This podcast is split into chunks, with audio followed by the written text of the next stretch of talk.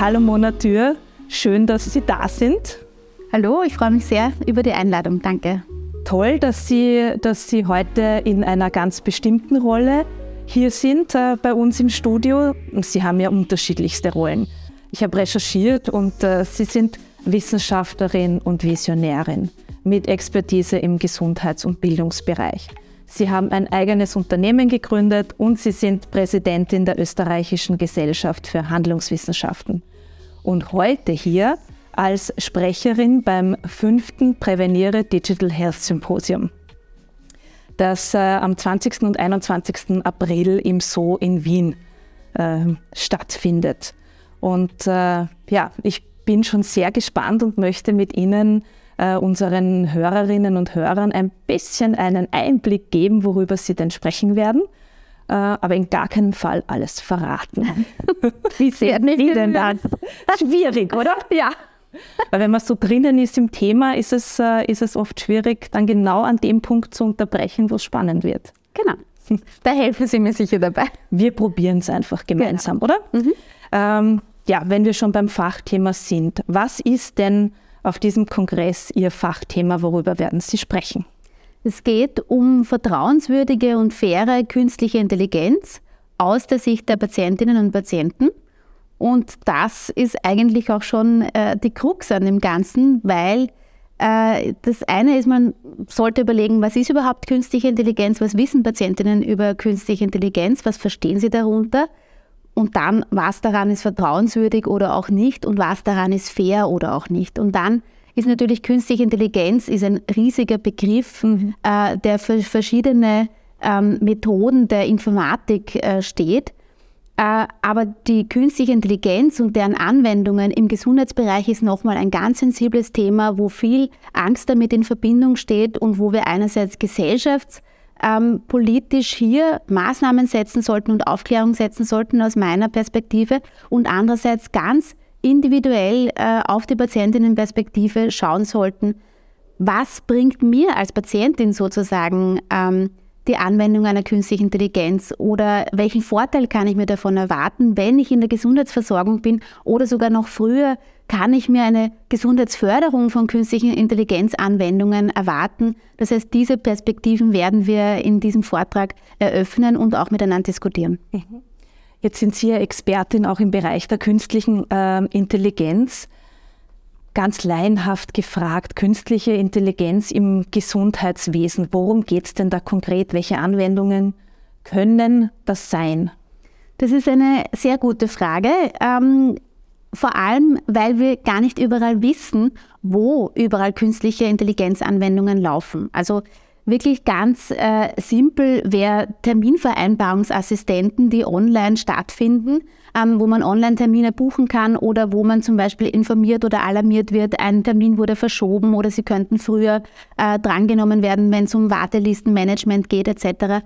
Ähm, hier kommt schon ganz oft künstliche Intelligenz zur Anwendung. Es weiß aber kaum jemand oder es wird auch nicht entsprechend kommuniziert. Das ist das eine, also wirklich in Verwaltungsaufgaben und Terminassistenzaufgaben. Ähm, das andere ist, wo künstliche Intelligenzanwendungen äh, Verwendung finden, sind bei vielen digitalen äh, Gesundheitsapplikationen, wie zum Beispiel beim, beim Krankheitsmanagement von Diabetes, ja, also wenn ich da zum Beispiel mit Sensoren arbeite, äh, meine Werte eintrage oder äh, auch Analysen bekomme oder die Ergebnisse von den Analysen da ist im Hintergrund, sind ganz viele künstliche Intelligenzanwendungen, ähm, wo auch die Patientinnen eine hohe Bereitschaft haben, diese zu verwenden. Wo aber auf der anderen Seite vielleicht gar nicht das Bewusstsein da ist, dass hier künstliche Intelligenz angewandt wird. Was oft äh, kritisiert und öffentlich diskutiert wird, ist zum Beispiel die Anwendung von künstlicher Intelligenz, wenn es um die Diagnostik geht, also das Erkennen von Krankheiten. Da ähm, gibt es wenig Vertrauen von den Patientinnen. Das heißt, da ist das Vertrauen in die Diagnosefähigkeiten der Menschen, der Ärztinnen und Ärzte ähm, deutlich stärker als in die künstliche Intelligenz. Aber auch hier werden schon einzelne Abschnitte bei der Diagnosestellung sehr wohl mit Anwendung künstlicher Intelligenz ähm, getroffen und vorbereitet. Äh, aber hier gibt es sozusagen eine Skepsis und da gibt es aber schon ganz viele Anwendungsfälle und da werden die Anwendungsfälle auch äh, definitiv steigen. Mhm. Was auch eine Möglichkeit ist, ist beim Bettenmanagement. Äh, das heißt, das ist natürlich etwas, was ich als Patient insofern mitkriege, dass ich merke, äh, ich sollte transferiert werden. Ich erfahre, ich komme von einem ins andere Krankenhaus und äh, das sollte am Dienstag passieren und dann werde ich verschoben auf Mittwoch und dann auf Donnerstag und am Freitag komme ich ins andere Krankenhaus, als mir ursprünglich gesagt wurde. Auch hier gibt es ein riesiges Potenzial in der Anwendung von künstlicher Intelligenz im Hintergrund für diese Prozesse, die jetzt den Patienten, die Patientin nicht direkt betreffen, aber indirekt äh, sehr stark natürlich. Das heißt, zusammengefasst ähm, findet, finden künstliche Intelligenzanwendungen jetzt schon statt. Ja. Sehr oft äh, im organisatorischen Bereich. Genau, aber mhm. eben auch in der Unterstützung von Krankheitsmanagement, also meine, wann muss ich was messen, mein Blutdruck, meinen Blutzucker, welche Medikamente muss ich nehmen, wie viel davon soll ich überhaupt nehmen.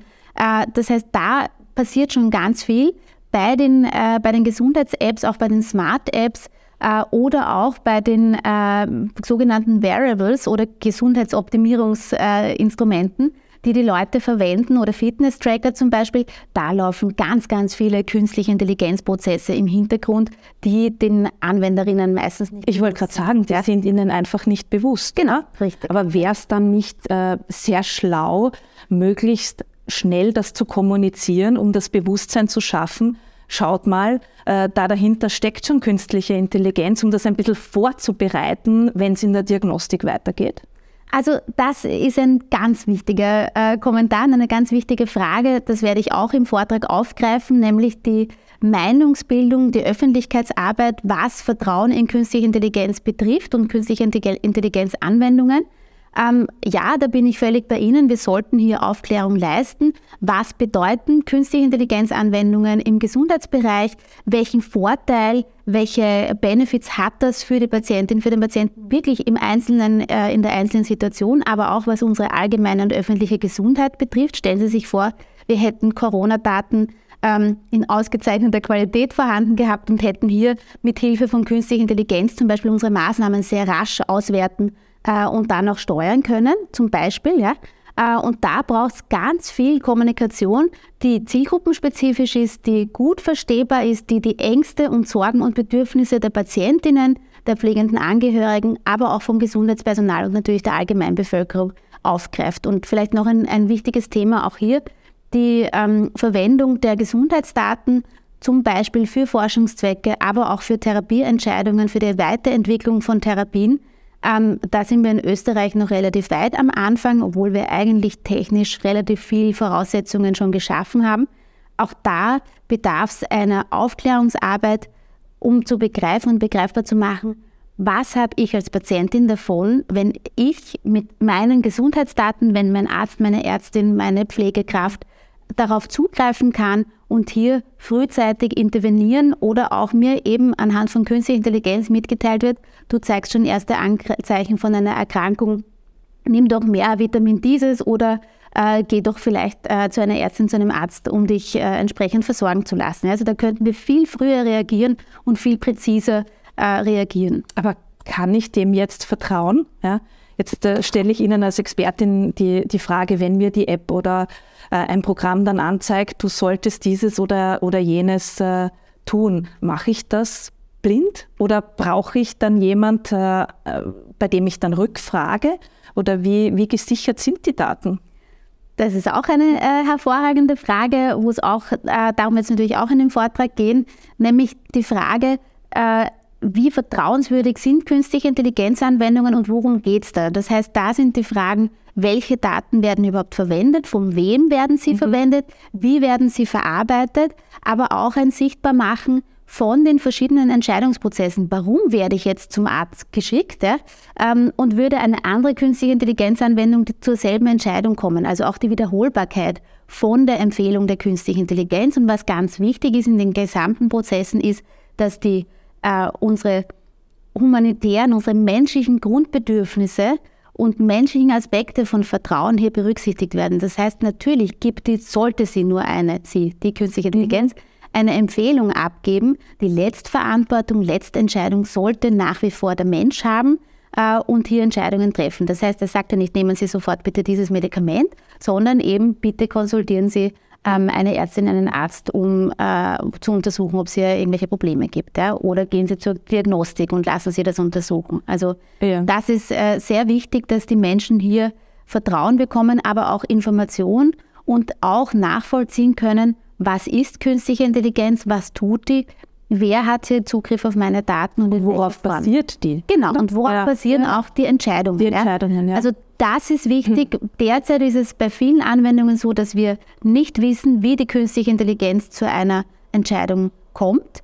Und da arbeiten verschiedene äh, Unternehmen daran, aber auch Forschungsprojekte daran, eben diese Trustable, diese vertrauenswürdige ja. künstliche Intelligenz wirklich sichtbar zu machen, auf welchen Daten basierend, mit welchen Irrtümern oder auch ähm, bewussten Einflussfaktoren werden hier welche Entscheidungen sozusagen vorgeschlagen oder Handlungsempfehlungen vorgeschlagen. Und am Ende des Tages zum Beispiel, wenn es um die Diagnostik geht, kann ich mir vorstellen, dass einfach künstliche Intelligenzanwendungen sehr, sehr gut unterstützen können. Mhm und äh, ja eine Vielzahl oder Millionen an Daten einfach schnell zusammentragen können.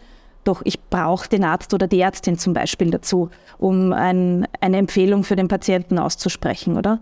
Ganz genau. Also das ist das wirklich Essentielle. Es müssen Menschen bei diesen Entscheidungsempfehlungen okay. integriert sein. Sie müssen schauen, ob hier Einflussfaktoren vorliegen, die, die nicht beabsichtigt sind. Ja, also es hängt ja auch die künstliche Intelligenz von der Datengrundlage äh, ab.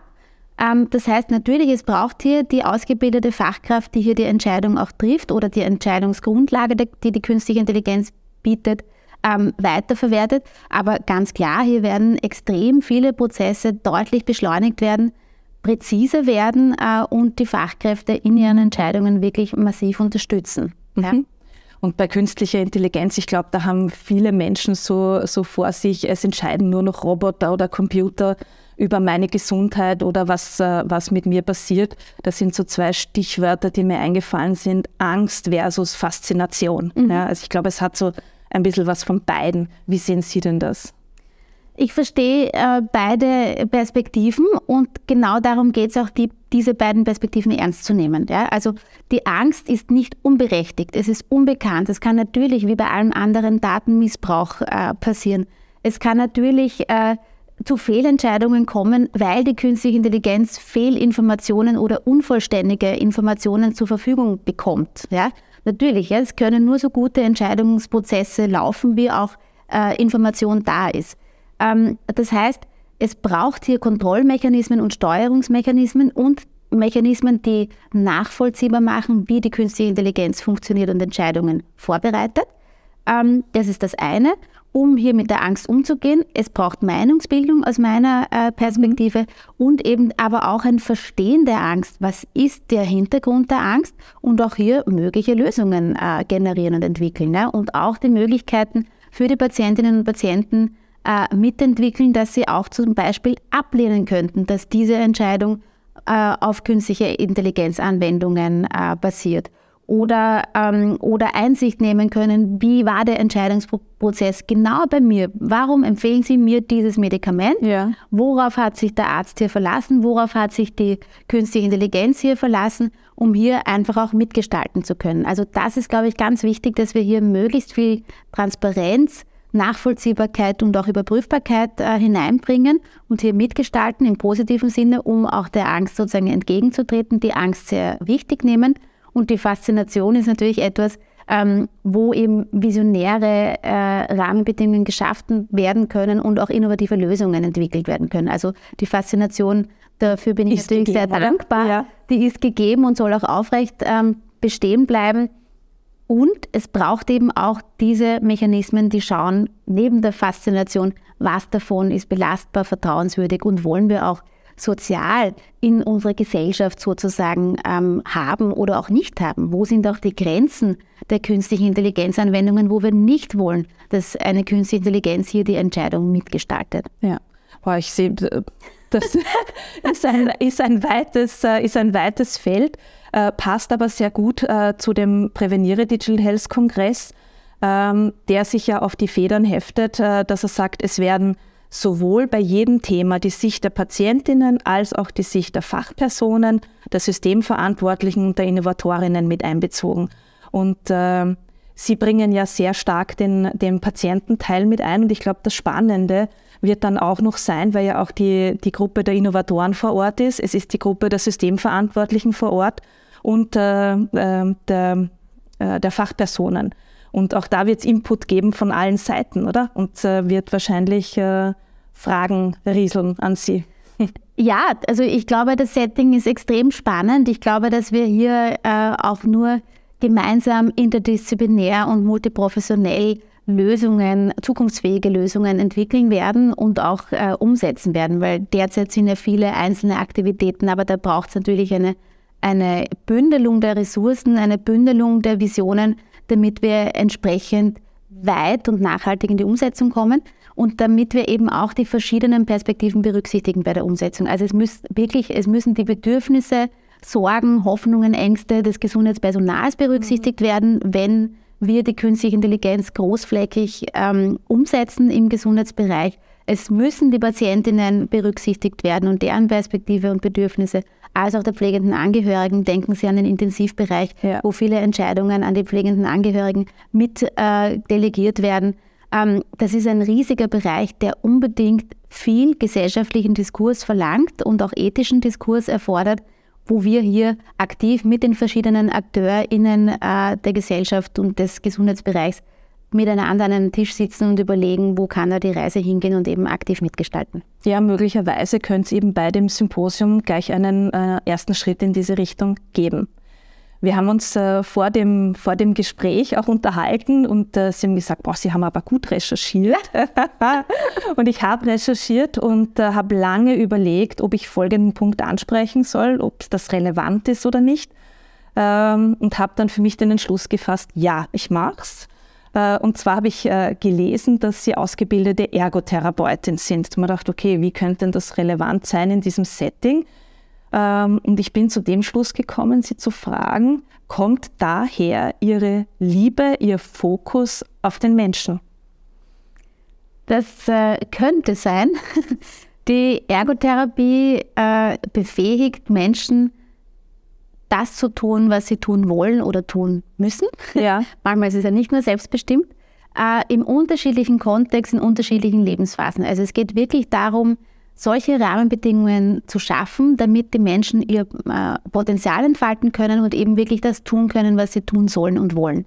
Ähm, und das ist in dem Bereich, sind das, ist es das Gesundheitspersonal, das ja im Idealfall und äh, ganz selbstverständlich die beste Gesundheitsversorgung oder Förderung ihrer Patientinnen oder ihrer Klientinnen äh, als Ziel hat. Das sind die Patientinnen, die natürlich ihre Gesundheit wiederherstellen wollen oder so gut wie möglich wiederherstellen wollen, sind aber auch gesunde Personen, die ihre Gesundheit äh, aufrechterhalten wollen oder sogar auch verbessern wollen. Das heißt, dieses ins Zentrum stellen des Menschen äh, mit ja. seinen Bedürfnissen und auch mit seinen unterschiedlichen Möglichkeiten, darum geht es in der Ergotherapie und es kann schon sein, dass das sehr stark sozusagen äh, auch in meinem beruflichen Agieren die Grundlage sozusagen bildet. Oder mit hineinspielt. Genau. Ja. Und was hat Sie damals äh, bewogen, so einen ganz anderen Weg einzuschlagen? Den ganz anderen Weg der Ergotherapie oder? Nein, die ganz andere, genau, so nach der, nach der Ergotherapie äh, in Richtung künstliche Intelligenz und äh, ja, Masterlehrgang. Okay, äh, also prinzipiell habe ich, ich habe ursprünglich ja, äh, bin ich ausgebildete Kindergärtnerin und äh, habe mich immer schon gefragt, was brauchen Kinder, mit besonderen Bedürfnissen, so hieß es äh, ja. zur Zeit meiner Ausbildung, jetzt heißt es bestimmt schon anders. Der, der Begriff ändert sich irgendwie äh, immer mit Paradigmen. Ähm, aber da habe ich mich immer schon gefragt, welche, was können wir tun, damals noch Kindergärtnerinnen, damit sich die Kinder mit besonderen Bedürfnissen äh, so gut wie möglich entwickeln können, ihre Anlagen und Möglichkeiten entsprechend. Und das ist eigentlich grundergotherapeutisch. Ähm, dann habe ich herausgefunden, okay, es gibt Professionen, die das machen, das sind die Ergotherapeutinnen, habe das äh, studiert. Und es war mir auch klar, ich will auf jeden Fall in die Forschung, um hier entsprechend was äh, ändern zu können. Und hatte dann die Gelegenheit, eben gleich noch vor Abschluss meiner Ergotherapie-Ausbildung äh, an der METO-Uni Wien ähm, als wissenschaftliche Mitarbeiterin zu beginnen an der Rheumatologie und habe dort ganz stark schon in die Patientinnenperspektive hineinblicken dürfen und in der Erforschung der Patientinnenperspektive habe dann meinen Master im Ausland gemacht, weil es eben diese Möglichkeit damals in Österreich ja. nicht gab für Ergotherapeutinnen ähm, und habe dann mein PhD wieder an der Med-Uni Wien gemacht. Und äh, als ich dann an der IMC-Fachhochschule in Krems äh, Lehrende war und Forscherin in der Ergotherapie, habe ich die Frage bekommen, du, äh, du wolltest doch immer einen Master für, für Gesundheitswissenschaften, für Nichtärztliche machen in Österreich und haben. Möglicherweise gibt es jetzt das, äh, die Gelegenheit, das zu entwickeln. Bist du dabei? Da habe ich natürlich ja gesagt. ja gesagt. Ja. habe den entwickelt, natürlich mit einem Team äh, aus Praktikerinnen, internationalen äh, Wissenschaftlerinnen, aber natürlich auch Lehrexpertinnen, basierend auf den ähm, Stand der Wissenschaft, auch was Lerntheorie betrifft, und habe den dann auch geleitet und umgesetzt. Ähm, und wie ich dann gesehen habe, der hat sich gut entwickelt. Die Studierenden, nämlich auch dort ist das ergotherapeutische Zentrum, die Studierenden äh, konnten während der Ausbildung oder spätestens nach der Ausbildung das tun, was sie wirklich tun wollten. Ja? Ja, also ja. Nicht, nicht zwingend der Karrieresprung, sondern die Befähigung, das zu tun beruflich, was ich wirklich tun will. Selbstermächtigung. Mhm. Ähm, wie ich das gemerkt habe, dachte ich mir, okay, mm, jetzt habe ich den Master, von dem ich 20 Jahre lang geträumt habe, der, den gibt es jetzt, der steht, der rennt. Äh, ich, hab, ich wollte immer habilitieren. Ich, es hat mir damals noch ein Punkt für die Habilschrift gefehlt. War absehbar, dass ich das äh, erreichen würde.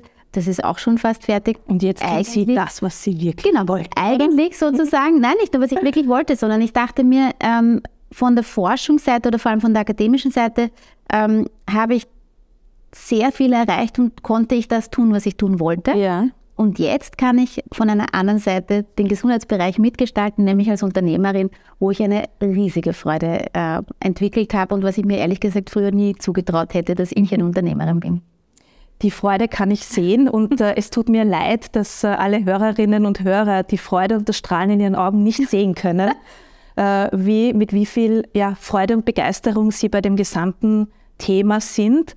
Und äh, an der Stelle kann ich nur sagen, ich kann es jedem empfehlen, zum Kongress zu kommen. Mona Tür ist eine wahnsinnig charismatische Frau, Wissenschaftlerin, Innovatorin und äh, ich würde es mir nicht entgehen lassen, ähm, sie bei ihrem Vortrag zu hören und vor allem dann auch in den Austausch zu gehen. Ich glaube, das ist das Spannende, oder? Absolut. Ähm, was, der, was der Kongress bietet. Und äh, ganz, ganz zum Schluss äh, noch etwas Privates, das ich gefunden habe, was ich so reizend finde, weil ich selbst, ja, ich darf es ja kaum sagen, schreibe meine Termine noch in Terminkalender, ja, wirklich mit einem Stift. ja, das darf man kaum, darf man kaum sagen. Und ich äh, habe gelesen, dass äh, Sie auch noch schriftlich Ihre Ideen festhalten und also, mit sechs ja. Jahren äh, Ihr erstes äh, Buch, das sie aber jetzt nicht Tagebuch nannte, sondern ich glaube Gedankenbuch, ja, genau. oder? Und seitdem hat sich das irgendwie durchgezogen. Ja, das ist richtig. ähm, stimmt.